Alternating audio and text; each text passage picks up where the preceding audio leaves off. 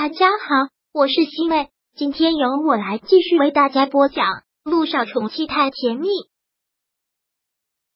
第二百二十章，又回来是小雨滴趴在小九的怀里睡得很香，小九就一直看着陆亦辰，虽然他尽量的在保持着淡定，可他的紧张谁都看得出来。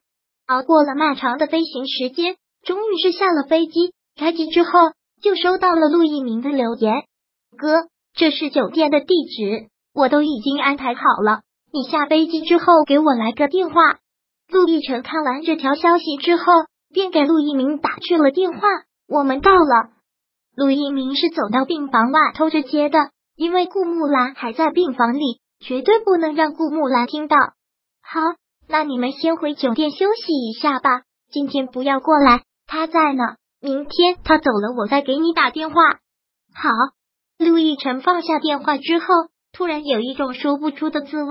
明明是自己的亲生父亲，想要看自己的亲生父亲，如今都有种要做贼的感觉。没有办法，顾木兰从来都是强势、毫不讲理的。如果当着陆千行的面再把他们往外赶，发生了什么冲突，陆千行受到了什么情绪上的波动，后果是不堪设想的。刚才电话里陆一鸣的话，在一旁的萧九也隐隐能听到一些。他很明白此刻陆亦辰的感受。亦辰，别多想了，明天我们就去看爸爸。今天不去吗？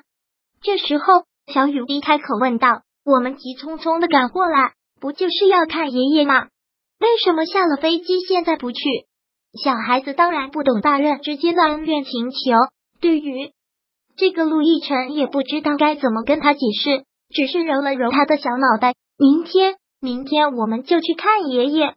杜奕晨说完之后，直接将他抱了起来，问道：“是不是第一次来这里？”“对呀，小雨滴第一次来这里。这里就是你爹地和妈咪从小长大的地方，也就是家乡，早就应该带你回来的。”听到这里，萧九不禁有些感触。六年前逃离了这个地方，就再也没敢回来。对了，小九，上次你来赖市的时候，不就说要带小雨滴祭拜一下你父母吗？今天难得有空，先带他去祭拜一下外公外婆吧。小九一直都有这个想法，只是这么多年了都没有回来，真是难得回来，借这个机会让小雨滴祭奠一下外公外婆也好。好，那我们就先去墓园。然后再回酒店休息。嗯，他们一家三口一人拿着一束菊花到了墓园。小雨滴将手里的菊花放在了墓碑前，然后慢慢的跪了下来。外公外婆，小雨滴来看你们了。这些都是小九教他的。说完之后，小雨滴便冲着墓碑磕了头，然后仰着头看着小九，再问他这样可以了吗？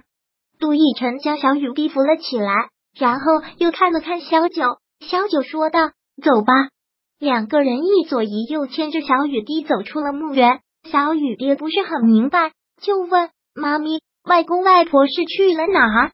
去了另一个世界，一个没有痛苦、没有争斗的世界。”小九只是淡淡的这么说了一句：“哦。”小孩子总是心智单纯的，没有那么多的喜怒哀乐。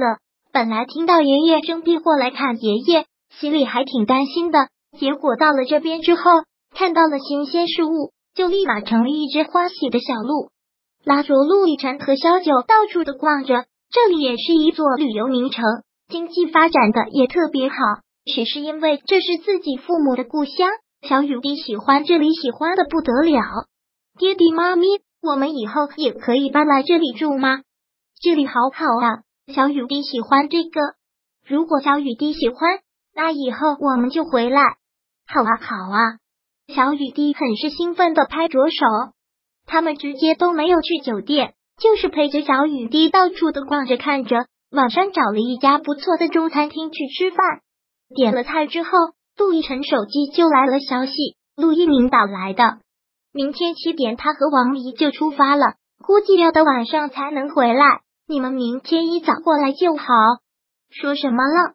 萧九忙问：“说明早七点以后，我们就可以过去。”好，那今天晚上早点睡。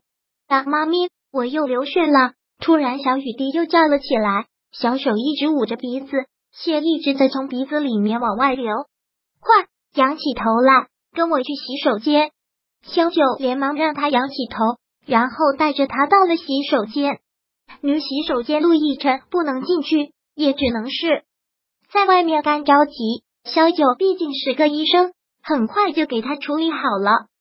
怎么了，小雨滴？怎么突然流鼻血了？看小雨滴出来，陆亦辰很担心的问了一句：“不是第一次流了，之前上辅导班的时候就流过，是吗？”陆亦辰看着萧九问：“你怎么都没有跟我说过？你那段时间那么忙，再说流鼻血也不是什么大事，所以我也就没有说。那到底是怎么回事啊？怎么最近一直流鼻血？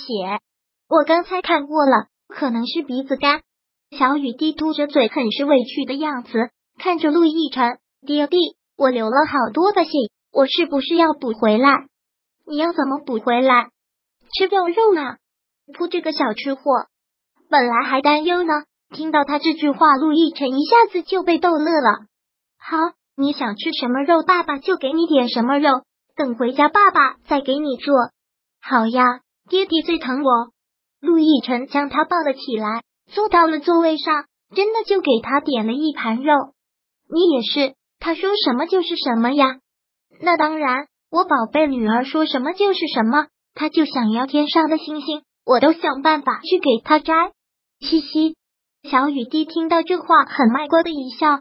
你放心吧，爹地，我是不可能那么拿你的。只要你能给我做好吃的，管好我的胃，不让我的嘴寂寞就好了。我最爱吃爹地做的饭了。好，你喜欢吃，爹地就给你做一辈子。嗯，爹地最好了。小九在一旁忍不住撇了撇嘴。又来了，这父女两个能不能不要这么腻歪？生怕人不知道他是他前世的小情人嘛。